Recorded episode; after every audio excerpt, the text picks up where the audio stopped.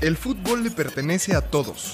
Lo hicimos desde pequeños y lo hacemos todos los días. Lo hicimos nuestro. Más allá de los meses y los cristianos, Las historias que nos marcan suceden aquí. Aquí en el llano. todos los lunes, una nueva historia. Porque el fútbol es una escuela de vida. Apuntes de Aragona presenta Historias del Llano.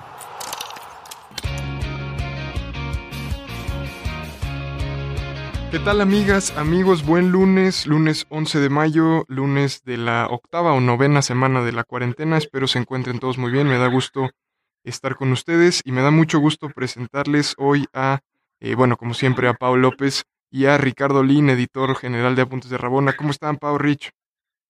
Eh, yo muy bien, muy bien, este, como bien dice, ya quién sabe en qué semana vamos, pero este, bien, muy contenta y contenta de escuchar a Rich, a ver cuándo se me hace, este, ya, ya conocerlo en, en persona, pero sé que desde que llegó la ha roto ahí en, en el medio, entonces también un gustazo por contar con él en la alineación hoy. Sin duda, sin duda, Hola, bienvenido, mucho Rich. gusto. Muchas gracias. eh, qué buen recibimiento. Pau, muchísimas gracias. Pues hoy tenemos un episodio, este, súper especial. Es una historia del llano que a mí me encantó cuando, cuando lo escuché. Tenemos el, el gusto de tener a, bueno, uno de los intelectuales más prometedores de, yo diría, de, del país, este, eh, editor de revista. No sé quién se está riendo por ahí. Soy yo. Me da risa que me presenten así. Eh, es más, vamos a quitarle la floritura. Querido Esteban Illades, bienvenido. ¿Cómo estás? ¿Cómo están? Un gusto estar aquí. No, hombre, el gusto es nuestro. Eh, pues bueno, ya ahí la gente, la gente te conocerá en el Twitter, ¿no? Pero sí, yo sí diría que, que ojalá puedan revisar su, sus libros, La desaparición de los estudiantes de Ayotzinapa y las fake news. Este, un periodista con mucho futuro. Esteban, bienvenido. Pues, pues muchas gracias. Este, pues a ver, si quieren les cuento un poquito pues, la historia del llano que me toca contar hoy. Pues a ver, todo empieza, pues yo soy súper fan de los Pumas desde 1991, que mi papá me llevó al estadio por primera vez. Yo tenía cinco años. Fue la, el principio de las peores temporadas de los Pumas, supongo que se han de acordar ustedes, pero del 91 al 2004 fueron años horribles. Y pues bueno, a mí me tocó la peor época en serio, de esas que uno incluso piensa hasta cambiarse de equipo, porque pues nada más no pasaba nada. Pero pues de repente después del 2000, ya cuando llega Hugo Sánchez, pues uno empieza a creer porque pues el equipo empieza a hacer cosas interesantes, ¿no? Y llega la campaña de 2004, yo estaba en último año de prepa ya, y pues resulta que Pumas es el equipo, ¿no? Entonces yo tenía mi abono de temporada como cada año, y Pumas llega a la liguilla, y entonces pues conseguir boletos, yo creo que también ustedes saben, es muy difícil conseguir boletos para Pumas en liguilla porque se suma el típico Puma de ocasión Claro. y porque pues la reventa hace lo suyo. Entonces, pues empezamos a ir, vi los, fue los partidos y llegó la gran final. Eh, ahí cambiaron, me acuerdo todavía perfecto, nos dijeron ya no va a ser quien tenga boleto del partido pasado, quien pueda comprar, no, ahora vamos a hacer una venta directamente en las instalaciones de cantera, como vayan llegando, les vamos vendiendo los boletos. Y entonces, pues yo estaba en plenas clases y unos amigos, yo decidimos, pues bueno, pues es ahora o nunca, digo, ¿cuándo vamos a ver a Pumas otra vez en una final? Que cierre justo en, en CEU, entonces dijimos, órale, vamos. Y pues resulta que cuando llegamos había una fila, pero de aquellas, o sea, le daba la vuelta cantera y todavía después llegó muchísima gente más. Eh, llegamos un día antes de que abrieran la taquilla, entonces pusimos una tienda de campaña y estuvimos durmiendo ahí, este, pues eso, durante la noche y el día siguiente, y la fila no se movía, ¿no? Conocimos a la gente de alrededor, una amiga de hecho empezó a salir con un tipo que conoce él mismo, que estaba en la, en- la parte de atrás de la fila, y pues ahí fuimos viendo, eh, era, era muy impresionante porque estábamos esperando que se abriera, pero pues no, nada más escuchábamos rumores, ¿no? Escuchábamos de, oigan, es que ya entraron los vendedores, ¿no? Es que, oigan, ya pasó esto, ya se está metiendo a la fila, y no venía nadie, ¿no? Y de repente ya como al, yo creo que pues pasadas las 24 horas de estar ahí acampando, pues resulta que de repente abren la taquilla y nada más empieza a moverse la fila, pero empieza como a correr la gente, como si fuera una estampida, ¿no? Entonces, pues todos corrimos, agarramos nuestra tienda de campaña como pudimos, dejamos algunas cosas, corriendo y logramos llegar eh, a la taquilla y pues eh, justo cuando llegamos, ya sabes, todos aplastando, todos logramos conseguir un boleto para cada uno en la zona de cabecera, que es de las peores zonas del estadio, pero bueno, lo conseguimos. Y pues nada, que nada más me falta añadir esa historia que mientras yo estaba acampando tenía eh, mi examen de primera vuelta de español. Y entonces pues tomé, creo que la, la primera gran decisión de mi vida que fue, pues me salté mi examen y me fui directo extraordinario. Pero pues valió la pena porque unos días después estaba yo en CEU insolándome porque se fue un día de un montón de sol, viendo cómo Pumas no metía gol, viendo cómo el Venado Medina, de su me acuerdo muy bien, falló en tiempo extra una jugada que nos pudo haber matado, viendo al Quiquín Fonseca celebrarle en la cara a Osvaldo Sánchez, y pues al final, después de casi cuatro horas, celebrando pues el gran triunfo de los Pumas, ¿no? Entonces creo que esa es mi historia del llano porque es, es realmente creo que la, la primera vez que realmente hice algo que jamás he vuelto a hacer por un equipo de fútbol y es yo creo que la primera vez que me di cuenta qué tan fan era de los Pumas que estaba dispuesto a dejar todo de lado incluso para acampar por un boleto para irme a insolar cuatro horas al estadio Ciudad Universitaria. Está fenomenal, caray. Oye, ¿y qué? Cuéntanos un poco de, del contexto, porque esta final, como bien dices, fue el resurgir de, de los Pumas, de este equipo de los Pumas casi canteranos, ¿no? Con Hugo Sánchez, que después, una temporada después, saldría bicampeón.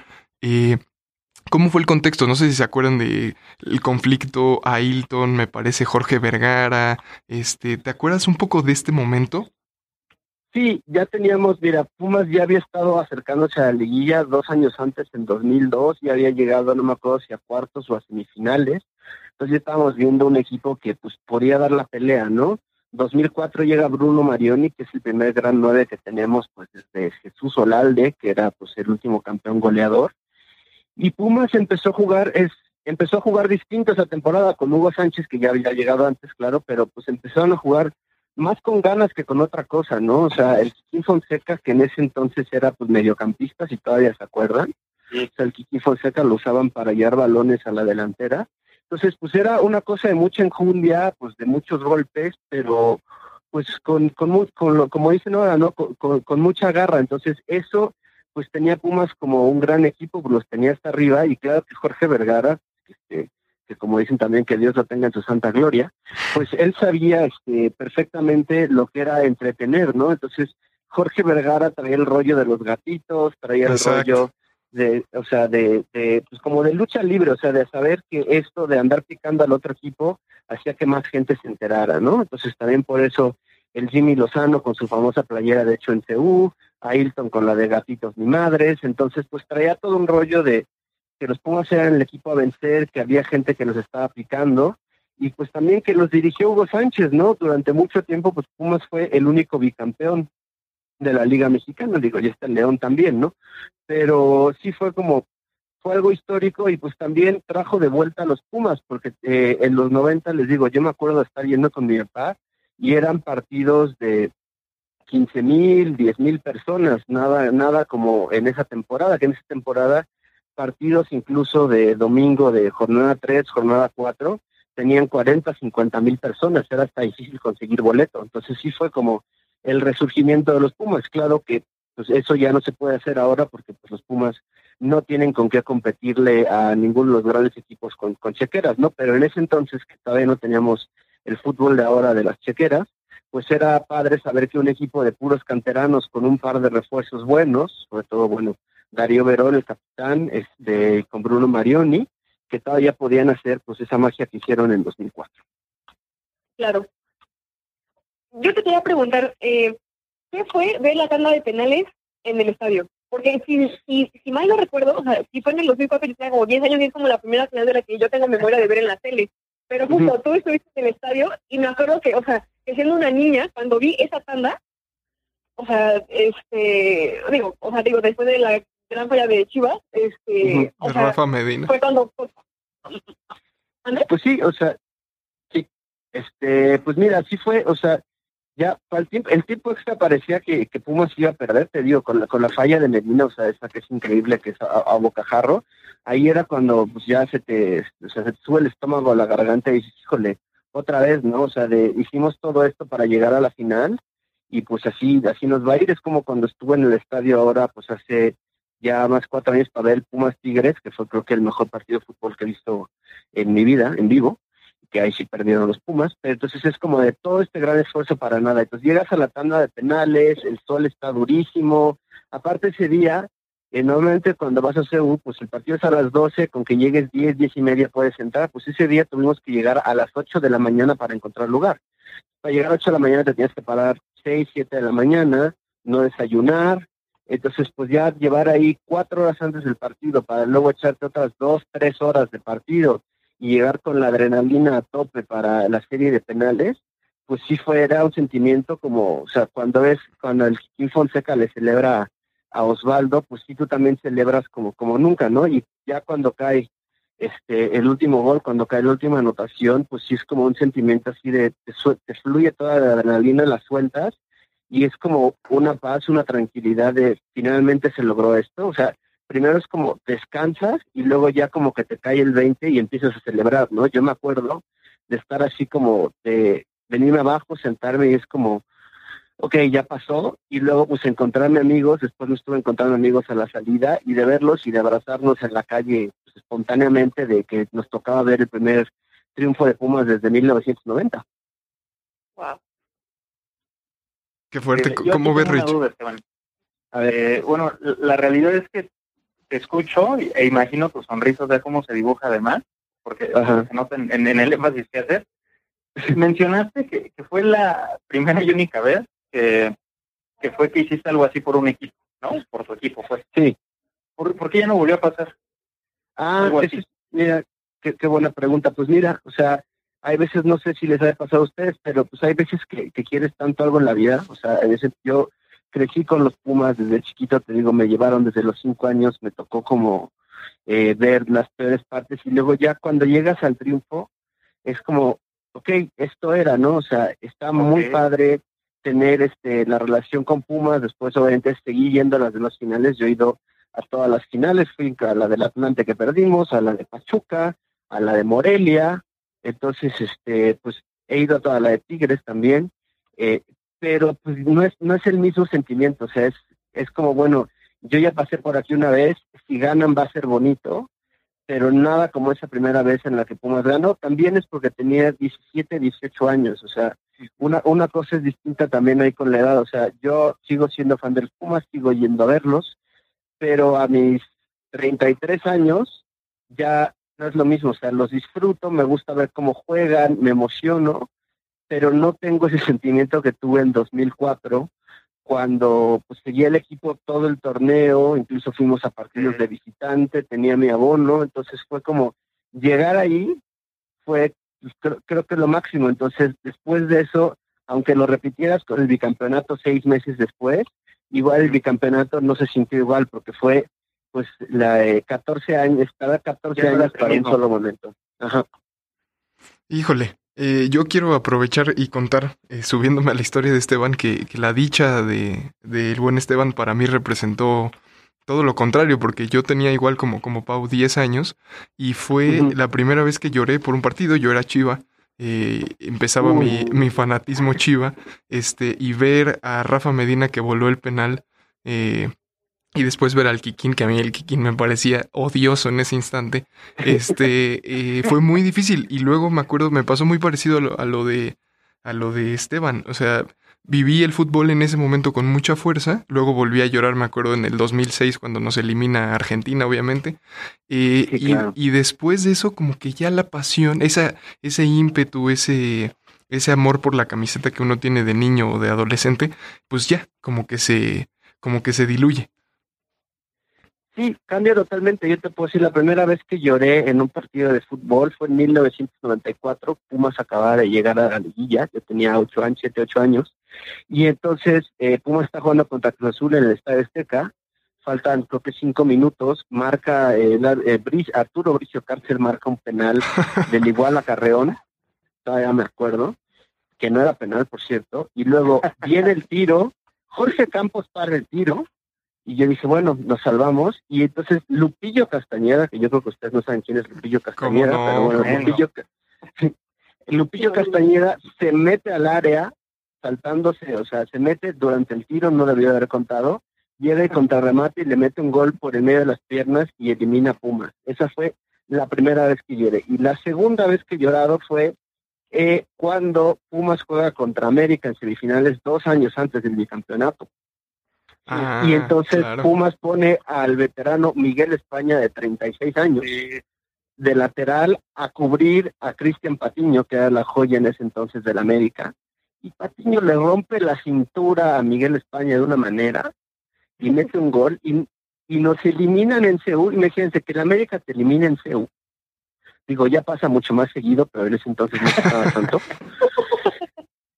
Y entonces, pues esas son creo que las dos veces que han sido como las, las grandes tragedias para mí. Entonces, desde entonces, como dicen ustedes, o sea, ahora, ahora es distinto y ahora cuando pierde Pumas, sí, cuando nos goleó la América en el Estadio Azteca, pues sí, claro que me enojé, pero no como antes que sí me producía ese tipo de sentimientos. Y pues también, eso la verdad, pues es, es un poquito triste saber que ya no vives el fútbol de la misma manera que la vivías antes, ¿no? O sea, ahorita que me estoy acordando que los cuento es, o sea, qué padre que en ese entonces, cuando tenía siete años, me importara tanto que este que Lupillo Castañeda le metiera un gol a Jorge Campos, ¿no? O qué padre de 2004. Ahora pues me emociona, pero pues no es lo mismo. Claro. Yo con esto me gustaría, no sé, o sea, estaba recordando eh, la novela de Como agua para, para chocolate de Laura, Ujú. que, que me encanta, y los escucho hablar, y justo, ¿no? Que parece ser que cuando vives algo de manera tan intensa es como una caja de fósforos, ¿no? Que es lo que dices, o sea, como de, ten mucho cuidado porque al final se pueden quemar todos. Entonces, mi pregunta para los tres es, ¿la pasión es entonces de vivir de manera muy intensa un momento o es de resistencia? O sea, o es de una pasión por años. O sea, ¿quién es más apasionado? ¿El que va 50 años seguidos a un partido o el que justo, el que es capaz de gritar el gol con la mayor emoción que puede en una final? Híjole, yo no quiero ser el primero. Pues, pues qué buena pregunta, o sea, yo creo que pues, la, la puedes vivir de, de, de manera distinta, ¿no? O sea, de chico pues sí todo es mucho más visceral y sí es una pasión muy distinta, o sea, los sentimientos los, los tienes a flor de piel, de hecho pues, o sea, la ciencia te dice que para los 14 años todavía no has desarrollado la parte frontal del cerebro, creo que es la, la amígdala, que es la que regula las emociones, entonces vives las emociones mucho menos... Eh, digamos, controladas que cuando ya eres más grande, ¿no? Cuando eres más grande, en teoría, físicamente eres más racional. Pero claro que puede haber una pasión distinta a cuando eras joven, o sea, que, que no lo vivas de la misma manera, o sea, que no estés pegado a la televisión, que no seas, este, no sé si te acuerdas del Tano Passman, por ejemplo, gritándole a la televisión cuando el River baja a Sí. primera, cuando baja la B. Este, entonces, esa es una manera de vivirlo, pero tú también puedes tener una pasión, o sea, puede ser parte de tu vida, o sea, saber que los Pumas están ahí, seguirlos, conocer perfectamente quién está jugando, cómo están jugando, pero no necesariamente irte cuatro horas en un domingo a pararte ahí a ver qué sucede y que sobre todo que el resultado influya en, en tu forma de ser, ¿no? Porque pues muchas veces cuando uno era más chico, no sé si les pasa a ustedes, bueno, a, a ti como jugadora me imagino que, que todavía, que es que cuando, pues, cuando pierdes un partido, pues eso pues te puede arruinar el resto del día, ¿no? O el resto de la semana, incluso como aficionado a mí me pasaba muchísimo. Mi semana dependía de cómo jugaba Fu- Pumas los domingos. Ahora eso ya no me sucede y la verdad pues es qué bueno que ya no me pase. Sí, me estaría deprimido, ¿no? Sí, ¿Cómo ves, Rich? Pues yo, yo puedo este, decirles que, bueno, para empezar le voy al Cruz Azul, ¿no? Entonces ya estoy como acostumbrado a No, bueno. Claro, entonces este, la pasión por supuesto que está, eh, específicamente hablando de un ejemplo de, de pasión y de, de cómo lo he vivido, voy a hablar más bien rápido del tema de, de como jugador amateur, ¿no? Me pasa que ya sea que juegue sábado o domingo, yo soy defensa central, ¿no? Entonces no tan continuamente anoto goles. Cuando llego a meter gol, o sea, no lo grito, o sea, me quedo como en shock, ¿saben? Pasmado y el grito ahogado, pero es mi manera de, de sentir y, y siento una emoción que, que sin duda vibra, ¿no? Entonces, yo creo que justamente va con esa cuestión que, que mencionas, Esteban, cada uno eh, vive la pasión de manera diferente, sin embargo, creo que sí prevalece como esta esencia eh, de una llama trémula, ¿no? Algo vivo que, que termina permeándote durante toda la existencia y creo que eso es lo más importante, lo que debería de perdurar, ¿no? La esencia de veo a mi equipo y lo disfruto, tal vez pierda, pero aún así continúo con él, ¿no? Ay, Sí, qué, qué romántico. Totalmente de acuerdo, sí. eh, Pau, intentando responder a tu pregunta, a mí creo que se me apagó un poco la, la llama por la llama trémula por la, por las chivas, Oh. porque pues porque uno no están aquí en la ciudad, no los no tienes la frecuencia para verlos, este dos, creo, a mí me afecta mucho, no sé si les pase, pero a mí me afecta mucho que haya un campeón cada seis meses, porque me cuesta trabajo como creérmelo en serio. Este. ¿no? Entonces, este, como que eso y de pronto, no sé, siento que, que igual y malos manejos en el club, o no sé, me, me, fueron quitando la, la ilusión, no del juego, pero sí tal vez del equipo como tal, ¿no? Pero no sé tú, Pau, ¿cómo, cómo lo vives ahora como jugadora?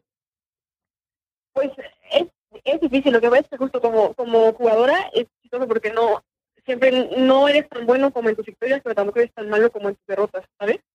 Como que de alguna manera tienes que aprender, o sea, sí lo vives de, de una manera súper apasionada en los 90 minutos, pero tienes que ser muy capaz de que justo, ¿no? O sea, de que no se te queden los ojos porque si no, sí es una vida muy emocional y muy deprimente en el caso de que no llegue a salir este algo, ¿no?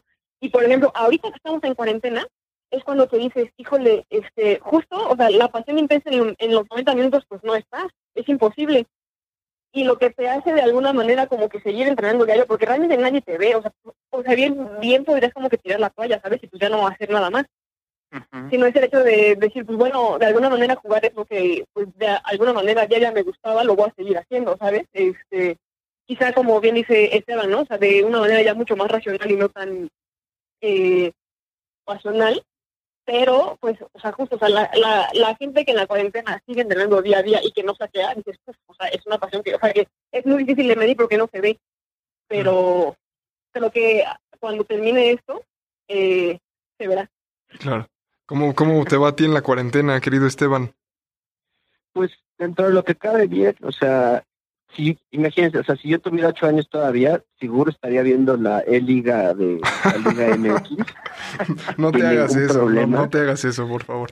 pero pues ahorita obviamente no, y qué bueno, pero sí, o sea, pues me va bien, o sea, justo ahorita es, es, bonito platicar con ustedes y recordar pues algo cuando estábamos afuera, ¿no? O sea, impensable ahora todo esto, o sea, que ahora igual como me pasa ahora cuando veo algo en la televisión o alguna película que es, o sea, cómo nos abrazábamos todos antes, lo cerca que estábamos, y cómo pues regresar a un estadio con esa cantidad de personas, pues al menos en el próximo año es impensable, ¿no? Entonces, pues es también el recuerdo de, miren, ese era otros tiempos donde claro que no teníamos ningún problema con esto y que y cómo dábamos por hecho que eso no iba a cambiar.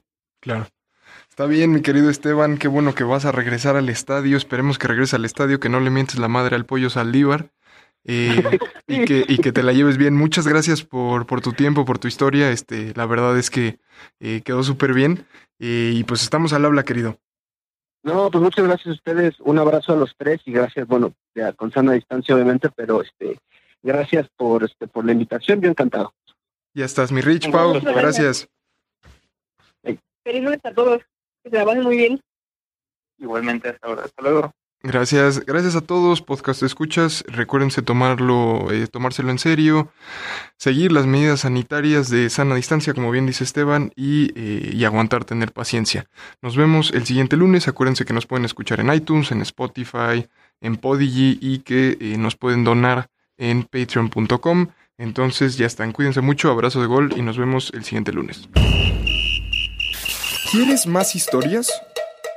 Síguenos en todas nuestras redes sociales como Apuntes de Rabona para ver el mundo desde el fútbol.